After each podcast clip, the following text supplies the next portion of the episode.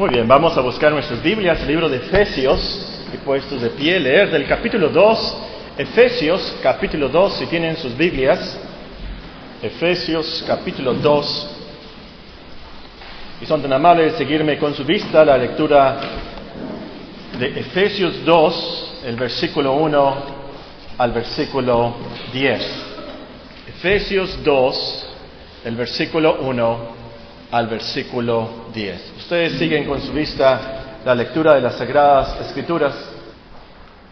Hablando de Dios dice, y Él os dio vida a vosotros cuando estabais muertos en vuestros delitos y pecados, en los cuales anduvisteis en otro tiempo, siguiendo la corriente de este mundo, conforme al príncipe de la potestad del aire, el espíritu que ahora opera en los hijos de desobediencia, entre los cuales también todos nosotros vivimos en otro tiempo en los deseos de nuestra carne, haciendo la voluntad de la carne y de los pensamientos, y éramos por naturaleza hijos de ira, lo mismo que los demás. Pero Dios, que rico en misericordia, por su gran amor con que nos amó, aun estando nosotros muertos en pecados, nos dio vida juntamente con Cristo. Por gracia sois salvos. Juntamente con Él nos resucitó y asimismo nos hizo sentar en los lugares celestiales con Cristo Jesús, para mostrar en los siglos venideros las abundantes riquezas de su gracia en su bondad para con nosotros en Cristo Jesús. Porque por gracia sois salvos por medio de la fe, y esto no de vosotros, pues es don de Dios no por obras, para que nadie se gloríe, porque somos hechura suya, creados en Cristo Jesús para buenas obras, las cuales Dios preparó de antemano para que anduviésemos en ellas. A mí me ha pasado, no sé si a ustedes les ha pasado, a lo mejor son más inteligentes que yo, eh, que me voy a lavar los dientes y apenas y le sale pasta a la pasta dental, ¿verdad? La colgate o a la cualquier nombre que ustedes quieran ponerle ahí, no sé qué pasta usa, pero apenas y le sale pasta y se me olvida comprar otra nueva. Al siguiente día, pues tengo que esforzarme más a sacarle más pasta. Y pasa que se me olvida otra vez comprar una pasta nueva y al siguiente día lo que tengo que hacer es poner la pasta contra la pared, agarrar el cepillo de dientes, con el mango, bien, bien, bien, para que le salga la última pizca a la pasta. ¿Les ha pasado? Bueno, es lo que vamos a hacer esta mañana de nuestro pasaje de Romanos 8.1. Estamos estudiando Romanos, ya llegamos al capítulo 8 y estamos estudiando Romanos 8.1 desde hace varias semanas. Y por así decirlo, ahora vamos a aplastarlo hasta sacarle la última pizca a Romanos 8.1. Y esto lo quiero hacer por dos razones. Romanos 8.1 dice, ahora pues ninguna condenación hay para los que están en Cristo Jesús. Y creo que enfatizamos tanto la primera parte que no hay ninguna condenación que no estudiamos bien la frase en Cristo Jesús, que a lo último es lo más importante del versículo. Ahora pues ninguna condenación hay para los que están en Cristo Jesús. Tenemos que estudiar bien esto porque me temo yo que hay muchos que viven engañados creyendo que están en Cristo Jesús. Trágicamente, hay muchos que piensan que son cristianos, piensan que Dios los va a aceptar en el cielo, cuando a lo último se van a sorprender que Dios no los va a recibir, Dios los va a condenar. Mateo 7 es un pasaje eh, que nos advierte de esto. Nuestro Señor Jesucristo nos dice en Mateo capítulo 7 y versículo 21, no todo el que me dice, Señor, Señor, entrará en el reino de los cielos, sino el que hace la voluntad de mi Padre que está en los cielos. Muchos me dirán en aquel día, Señor, Señor, no profetizamos en tu nombre, en tu nombre echamos fuera demonio, en tu nombre hicimos muchos milagros. Y entonces les declararé, nunca os conocí, apartados de mí, hacedores de maldad. Muchos van a creer al último que no van a ser condenados, que están bien con Dios, que están en Cristo, que son cristianos, porque predican, porque hacen milagros aún. Increíble. Pero Cristo les va a decir, nunca os conocí. Entonces, tenemos que estudiar bien esta frase de Romanos 8.1 y entenderla y aplicarla. Es súper importante, que no nos engañemos. La otra razón por la cual tenemos que volver a ese texto y sacarle la última pizca, por así decirlo, es que es súper importante que entendamos y aplicamos este versículo porque nos saca de Romanos 7 y nos lleva a las bendiciones de Romanos 8. Es decir, entendiendo este versículo, saldremos del miserable de mí. ¿Quién me librará de este cuerpo de muerte? Como dice y confiesa el apóstol Pablo en Romanos 7. Lo que debo hacer, no lo hago. No lo hago lo que debo hacer. Y lo que no debo hacer, eso lo hago. El pecado amor en mí se siente tan mal, miserable de mí. Y no está exagerando el apóstol aquí. Y yo creo que si somos honestos también nosotros vamos a ser miserable de mí. Pero vamos a salir de ahí, vamos a entrar a las bendiciones de Romanos 8, de vivir según el Espíritu, vivir con esperanza, la esperanza de la libertad gloriosa, como nos dice en el versículo 21, en vivir transformados a las virtudes de Cristo, como nos dice en el versículo 29, vivir más que vencedores, como nos dice ahí el versículo 37. En esas bendiciones, si primero entendemos y aplicamos bien esta frase, ahora pues ninguna condenación hay para los que están en Cristo Jesús.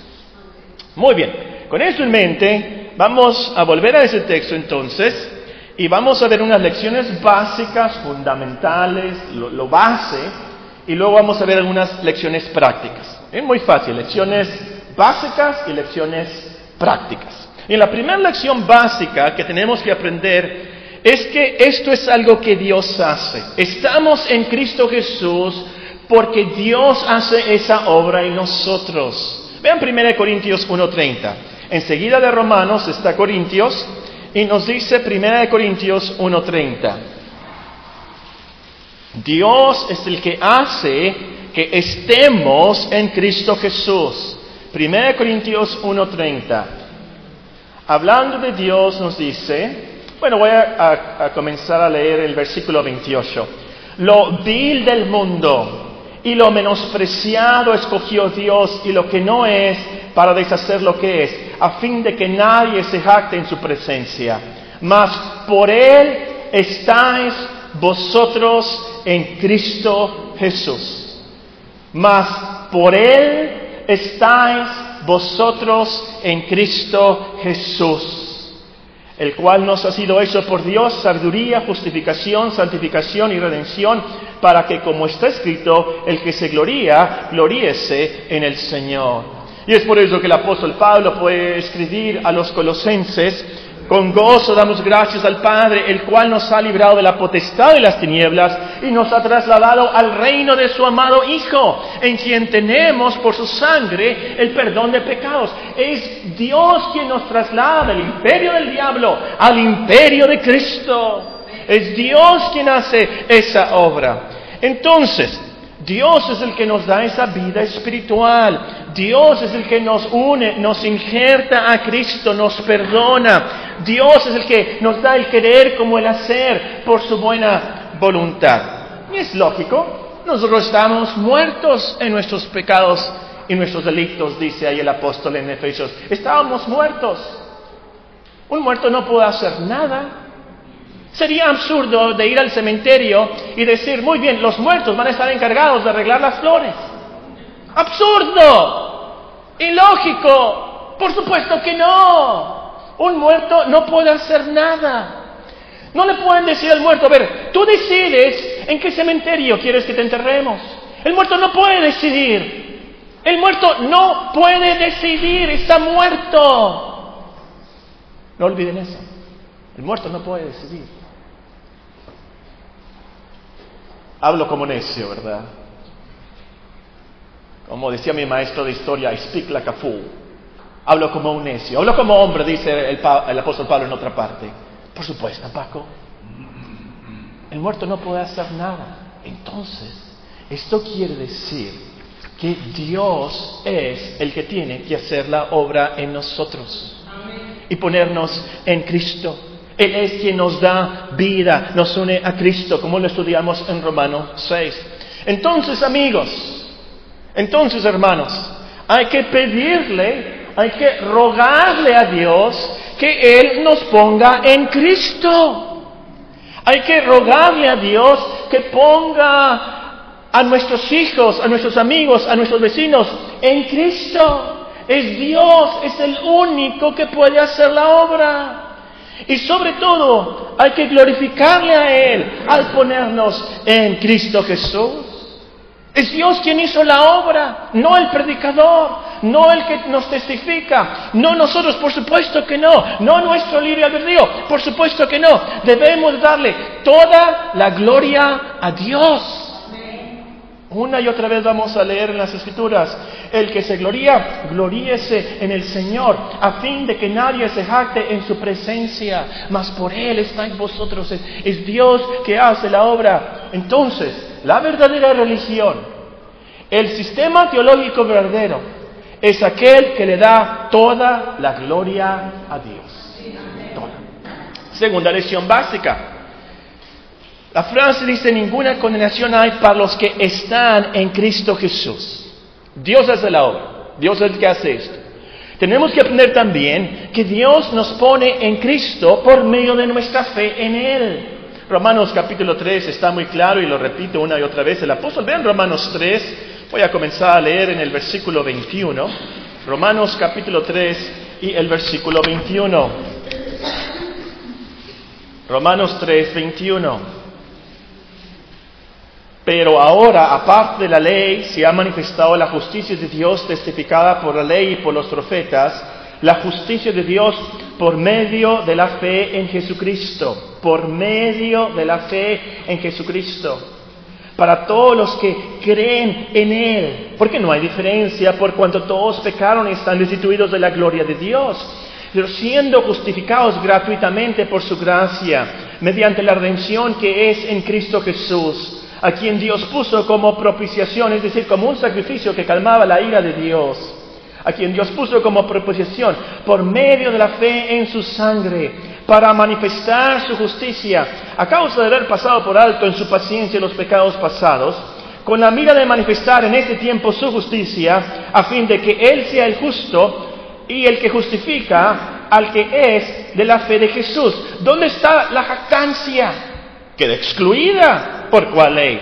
¿Por la de las obras? No, sino por la de la ley de la fe. Entonces, es muy importante, hermanos, subrayar aquí que es por medio de la fe, no es a causa de la fe. Hay una gran diferencia.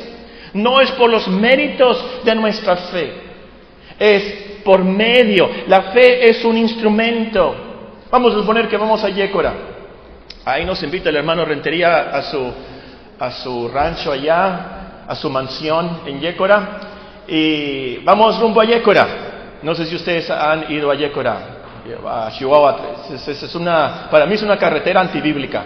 Eh, hay un mandamiento que dice no matarás, entonces no debemos de ponerse en una situación que nos vamos a matar, ¿verdad? Porque es una carretera de muchas curvas, pero además muchos precipicios. Eh, muy bonito por ahí, pero no lo disfruté porque tenía que manejar y irme muy concentrado. Y además no es de cuatro carriles la carretera, ¿verdad? son dos carriles y bien delgaditos. Y si viene un tráiler, entonces imagínate que vas a, a, Yécora y vas en esa carretera y ahí viene un tráiler en sentido contrario. Según las estadísticas, eh, uno sobrevive si eh, más o puede, tiene más ah, ah, posibilidades de sobrevivir si no choca de, de, frente. Entonces te sales de la carretera, pero te sales a un, precipicio. Sobrevives por la misericordia de Dios. Entonces llega alguien y te avienta una soga, una piola, una cuerda, y te sacan del precipicio y te salvan. La piola no te salvó. Sería absurdo. Ay, gracias, Piola, por haberme salvado. Por supuesto que no. La piola, la cuerda, no te salvó. Fue un instrumento. Te salvó el que tiró la soga. El que tiró la piola y te jaló. Y así aquí. La fe es un don de Dios.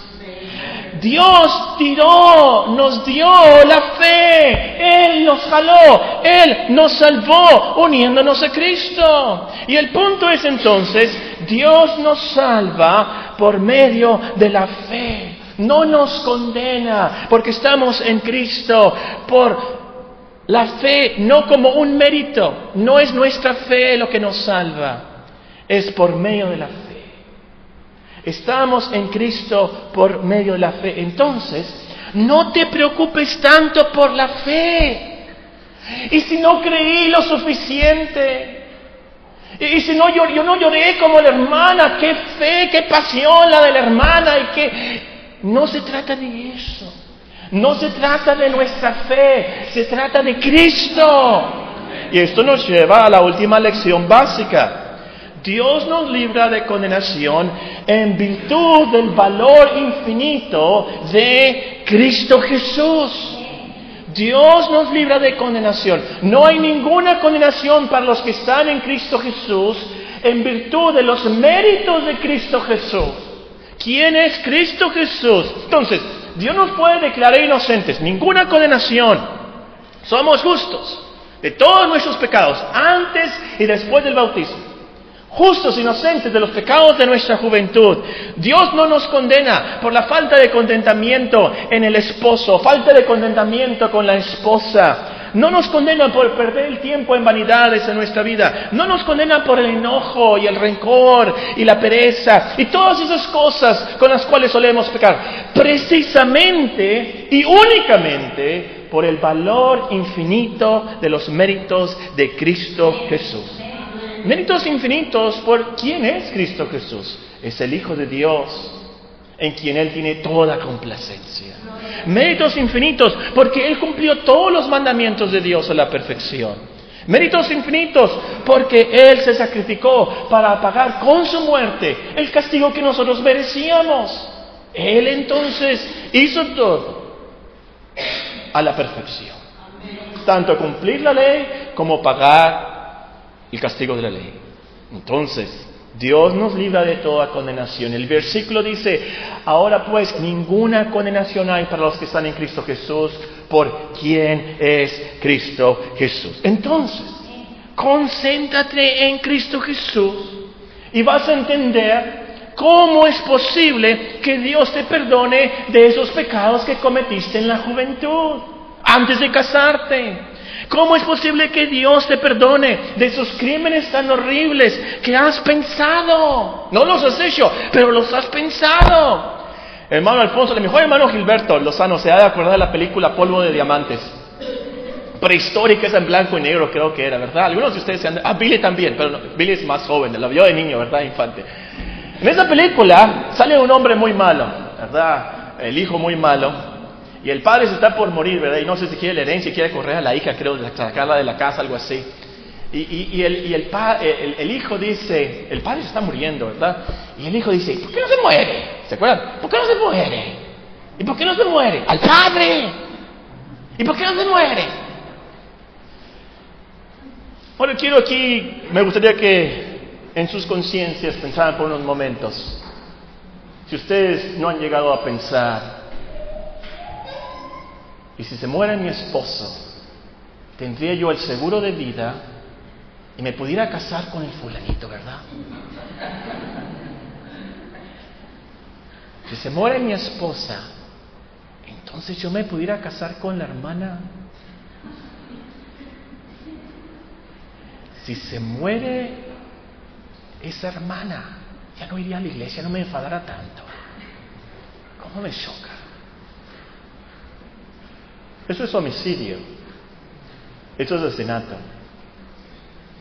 Esas tentaciones que nosotros a veces disfrutamos, entre comillas, qué terrible es. Eso Dios lo ve y lo sabe. Y a quienes odiamos y nos caen mal. Pero esas cosas tan feas que vemos y no debemos de ver, que sentimos, no debemos de sentir, que hablamos y no debemos de hablar, Todas esas cosas Dios las puede perdonar y no nos condena por quien es Cristo Jesús. Entonces, no te concentres en tus pecados, no te concentres en tus malos pensamientos, esas actitudes que no puedes cambiar, no puedes vencer. Eso te va a llevar a remordimientos. Eso te va a llevar a sentimientos de culpabilidad, aún como cristiano, vas a estar en depresión espiritual continua. Pero lo que debes de hacer es concentrarte en la preciosidad de Cristo, su valor ante Dios, que Él nos acepta en el amado, que Dios nos ve en Cristo, por eso nos perdona y nos considera justos, inocentes, aunque nosotros seamos malos. Muy importante. Muy bien, eso es lo básico, el fundamento. Sobre eso vamos a edificar y nos vamos a las lecciones prácticas. Pero les pido, les ruego, les exhorto, les aconsejo, les amonesto que pasen por las lecciones básicas primero antes de pasar a las lecciones prácticas en su vida. Porque si quieren hacer las lecciones prácticas sin la teoría, sin el fundamento, se van a frustrar y muchas veces van a caer. Oye, vamos a las lecciones prácticas. Aquí vamos a contestar ¿cómo sé yo que estoy en Cristo Jesús? ¿Cómo sé yo que estoy en Cristo Jesús? Esta es la pregunta más importante que puedas hacerte en la vida. Porque el versículo dice, ahora pues ninguna condenación hay para los que están en Cristo Jesús. Entonces, ¿cómo sé yo que me puedo incluir en el estar en Cristo Jesús? Muy bien, en primer lugar, esta es la primera lección práctica sabes que estás en Cristo Jesús si no confías en ninguna otra cosa para ser perdonado y recibido por Dios.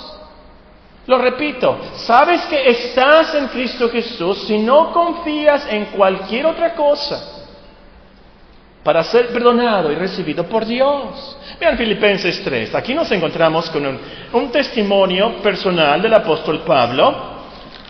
Filipenses 3, él nos dice, voy a comenzar a leer en el versículo 1, Filipenses 3, 1. Por lo demás, hermanos, gozaos en el Señor. A mí no me es molesto el escribiros las mismas cosas, para vosotros es seguro.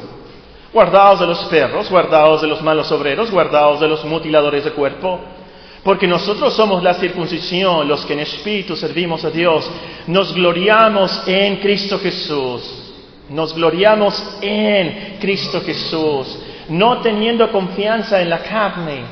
Aunque yo tengo también de que confiar en la carne. Si alguno piensa que tiene que confiar en la carne, yo más. Yo, yo fui circuncidado el octavo día del linaje de Israel, de la tribu de Benjamín, hebreo de hebreos, en cuanto a la ley, fariseo, en cuanto a celo, perseguidor de la iglesia, en cuanto a la justicia, que es la, la ley, irreprensible. Pero cuántas cosas eran para mí ganancia las he estimado como pérdida por amor de Cristo. Y ciertamente aún estimo todas las cosas como pérdida por la excelencia, el conocimiento de Cristo Jesús, mi Señor, por amor del cual lo he perdido todo, lo tengo por basura para ganar a Cristo y ser hallado en Él, no teniendo mi propia justicia que es por la ley, sino la que es por la fe de Cristo, la justicia que es de Dios por la fe.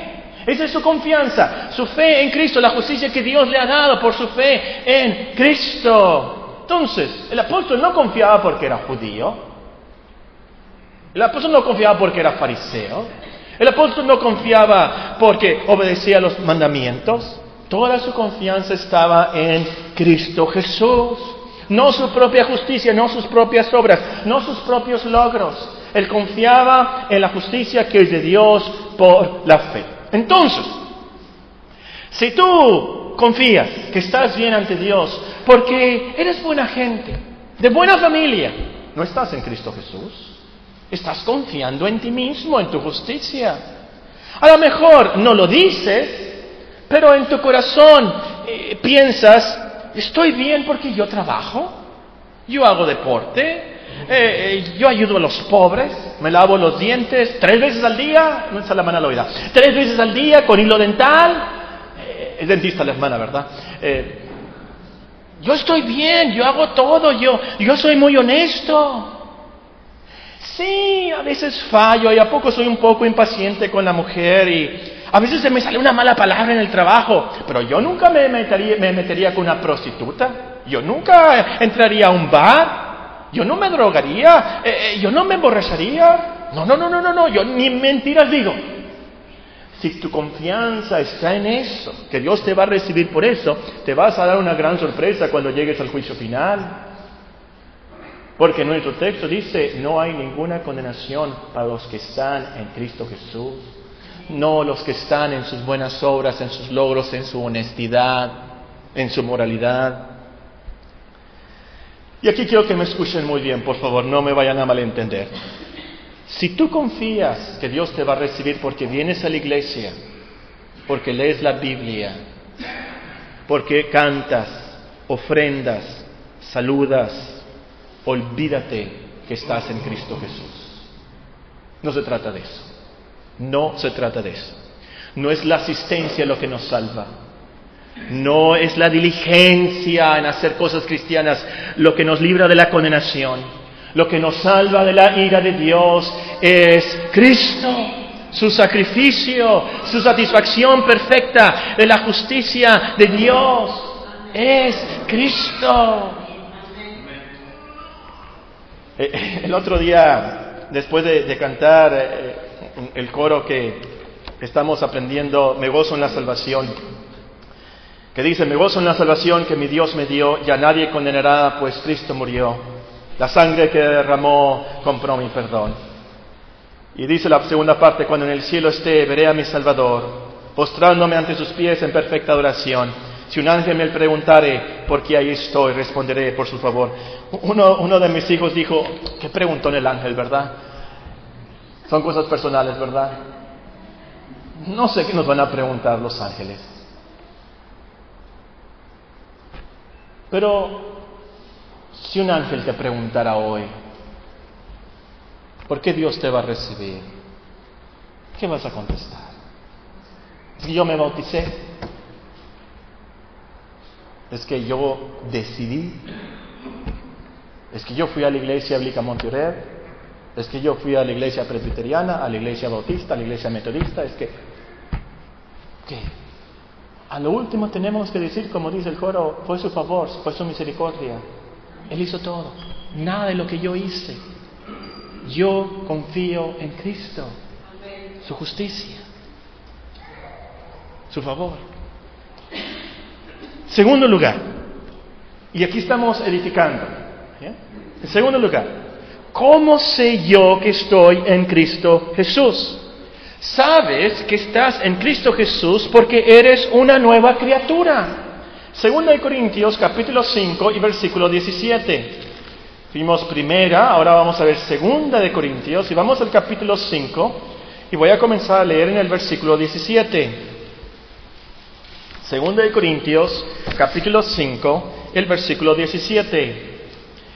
De modo que si alguno está en Cristo, ¿qué? Nueva criatura es. De modo que si alguno está en Cristo, nueva criatura es. Las cosas viejas pasaron, y aquí todas son hechas nuevas. Y luego nos dice el versículo 18, todo esto proviene de Dios. Entonces, sabes que estás en Cristo Jesús porque eres una persona nueva, una creación nueva. Tienes una visión nueva de la vida, tienes otro propósito en la vida, otros planes, otros deseos, otros anhelos. Ahora la vida tiene sentido. No se trata de vivir para vivir, no se trata de trabajar para vivir, no se trata de sobrevivir la vida, pero tu vida tiene significado. Ahora vives para Dios. Además, tienes esa naturaleza nueva, hay cambio de actitudes. Hay algo que te dice, no te tocan a ti, pero lávaselos tú. Hay algo que te dice, lee la Biblia. Hay algo que te dice, no te enojes, cálmate. Hay algo que te dice, canta, mira qué bonito esto. Hay algo. Ahora, esos pecados que antes te deleitabas, nos acostamos a las seis de la mañana, verás cómo nos emborrachamos. Ahora te daría vergüenza, temor, pena, pero ¿cómo? Ahora te entristeces, si te sale una mala palabra,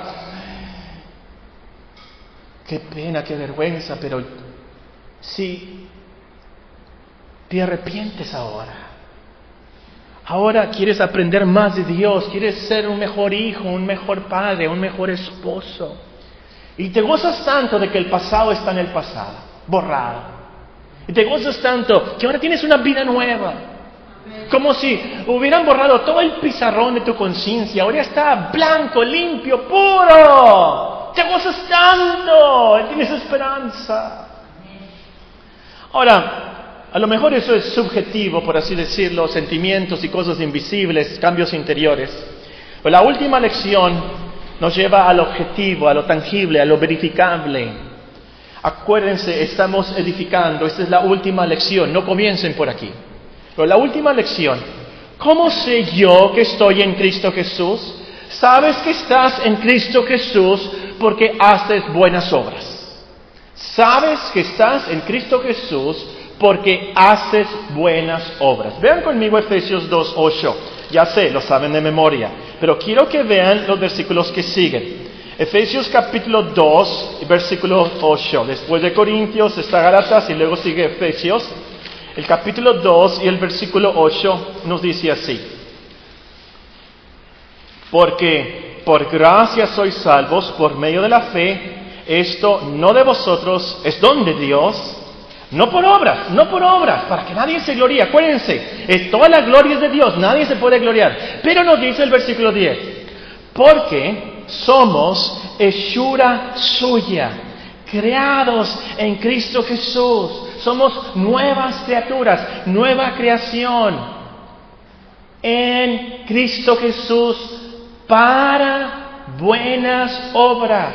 No por obras, no a causa de las obras, pero para buenas obras, las cuales Dios preparó de antemano para que anduviésemos en ellas. Entonces, si somos una hechura suya, creados en Cristo Jesús para buenas obras, y Dios las preparó, entonces quiere decir que los que están en Cristo Jesús van a hacer buenas obras.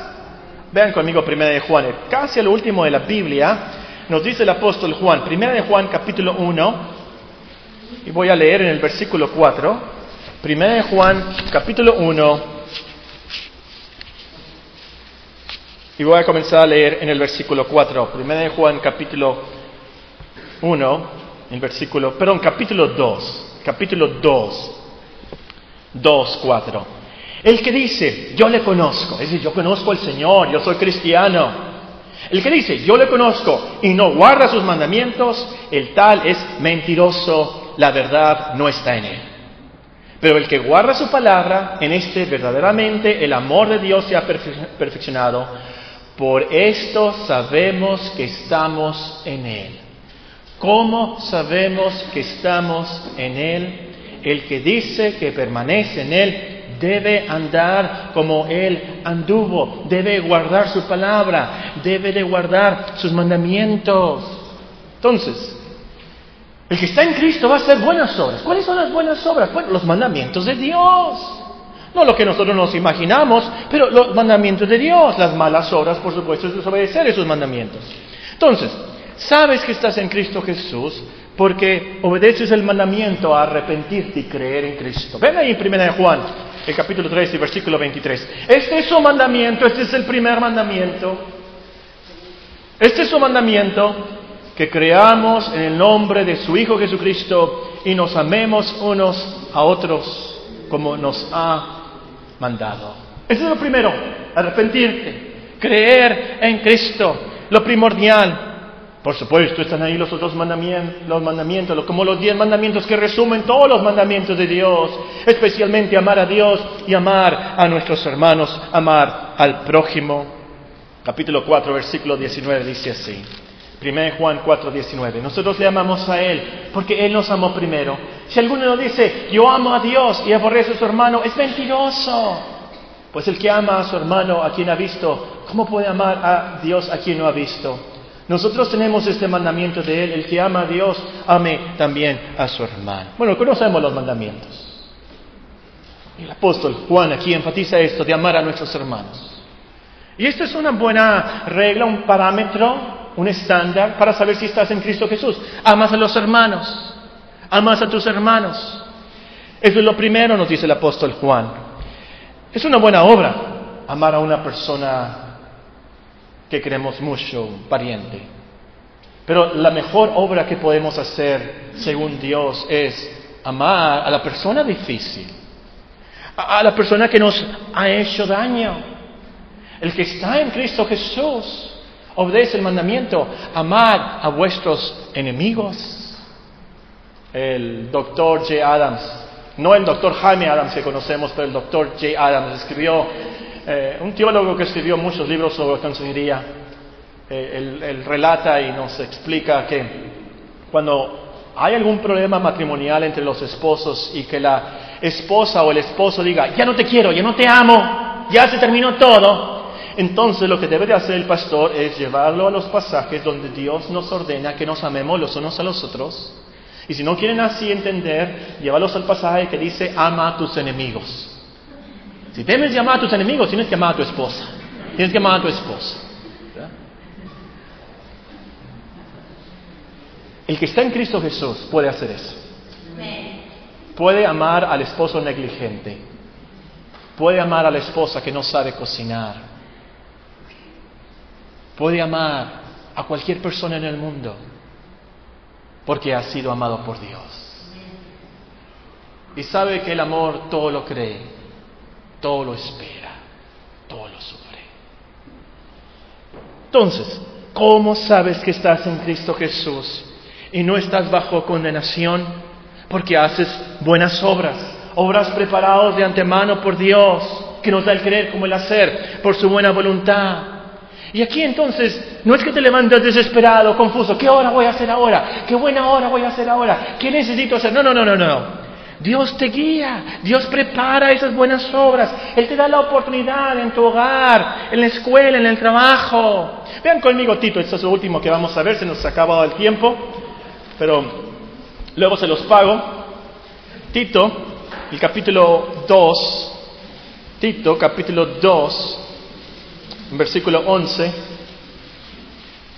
nos dice, Tito 2.11, la gracia de Dios se ha manifestado para salvación a todos los hombres, enseñándonos que, renunciando a la impiedad y a los deseos mundanos, vivamos en este siglo sobria, justa y piadosamente aguardando la esperanza bienaventurada, la manifestación gloriosa de nuestro gran Dios y Salvador Jesucristo, quien se dio a sí mismo por nosotros para redimirnos de toda iniquidad, purificar para sí un pueblo propio, celoso de buenas obras. Esto habla, exhorta y reprende con toda autoridad, nadie te menosprecie. Recuérdales que se sujeten a los gobernantes y las autoridades, que obedezcan, que estén dispuestos a toda buena obra, que a nadie difamen, que no sean pendencieros, sino amables, mostrando toda mansedumbre para con todos los hombres.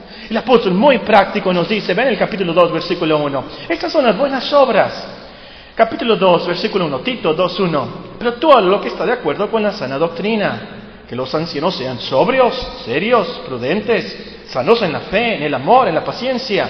Las ancianas asimismo sean reverentes en su porte, no calumniadoras, no esclavas del vino, maestras del bien.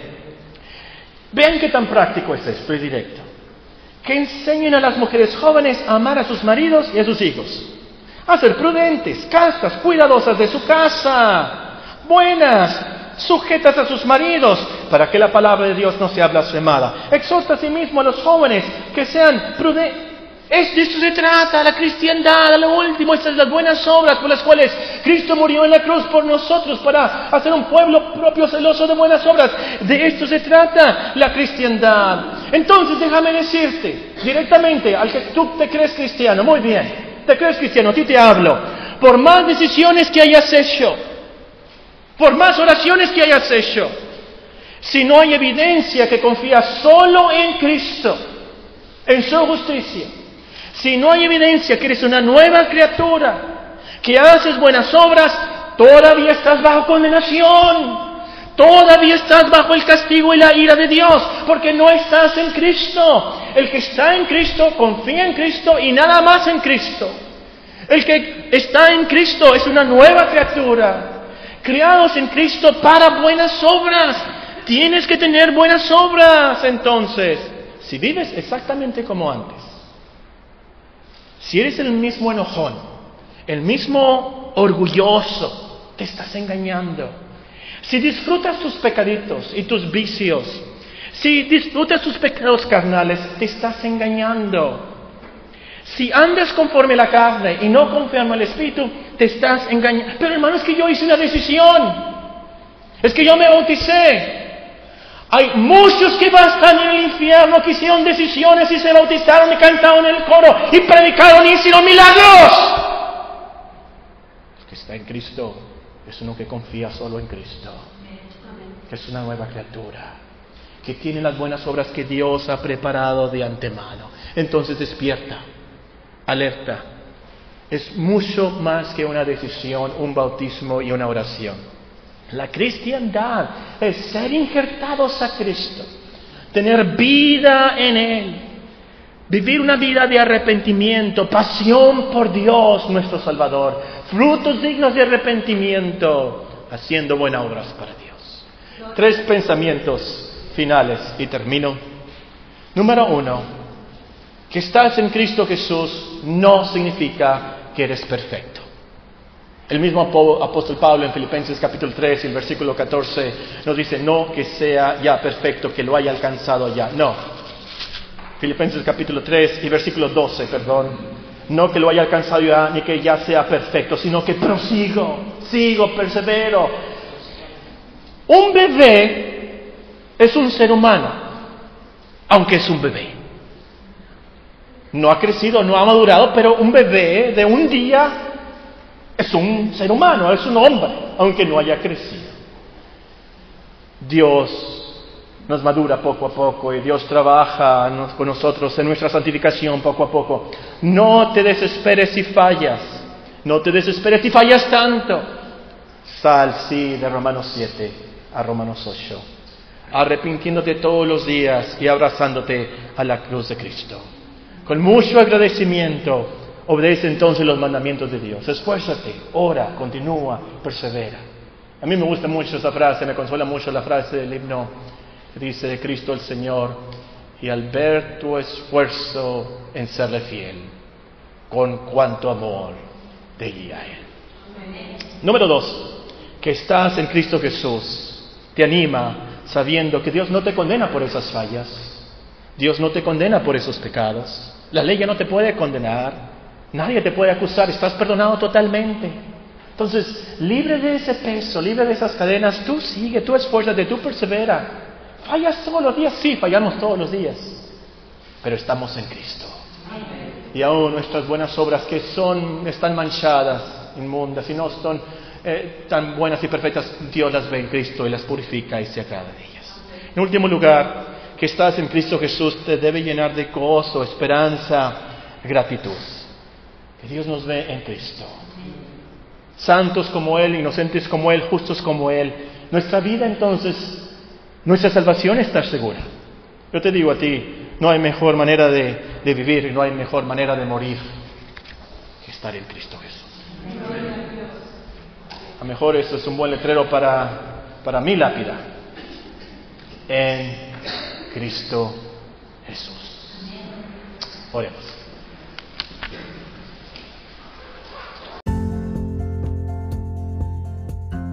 Queridos amigos, desde este miércoles, 2 de septiembre, comenzamos nuestra escuela bíblica. Considere unirse a nosotros para emprender este camino, que nos servirá para conocer mejor la Biblia. Un cordial saludo y que Dios les bendiga.